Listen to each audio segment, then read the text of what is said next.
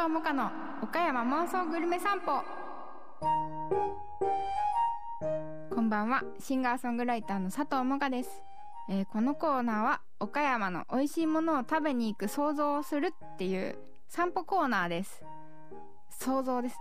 そう。イマジネーション。という感じで今日もえっ、と行きたいと思います。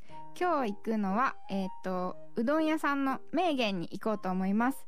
みんな岡山のあの最強のうどん屋名源知ってますか？平井にある名源というお店に行こうと思います。こんにちは。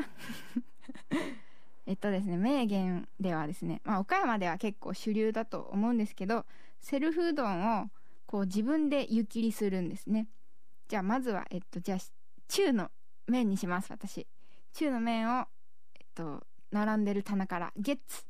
そしてその水槽みたいなでっかいなんかところがあってですねプールみたいな感じ？すごい小さいプールみたいな感じですね。そこがいっぱいお湯が入っていてそこにあの網がありますのでその中にうどんをインポチャン！そしてこう温めます。お湯の中で。うどんを温めて10秒ぐらい経ったら引き上げるんですけどその間にですねこう器の方にうどんをゆ茹でてるお湯をちょっと少しだけ入れて器を温めます。そしてそのお湯を捨ててうどんを湯切りしてザッザッザッパン。はい。器に入れました。そして次はですねあのトッピング天ぷらとか揚げ物おにぎりなどを選びます。私はじゃあ今日は唐揚げにしよう。今日はっていうかもう名言に行ったら私はいつも唐揚げとうどんのこの2セット行っております。そしてレジに行きます。レジでじゃあお金を払ってお願いしますという感じでうどんを取りました。そして次は薬味をかけていきます。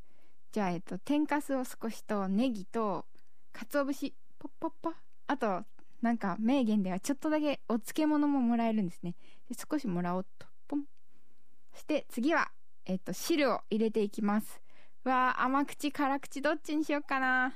でもやっぱり私は甘口派。甘口を入れます。チャー。よし早速食べよう。3分後。いやー美味しかったな。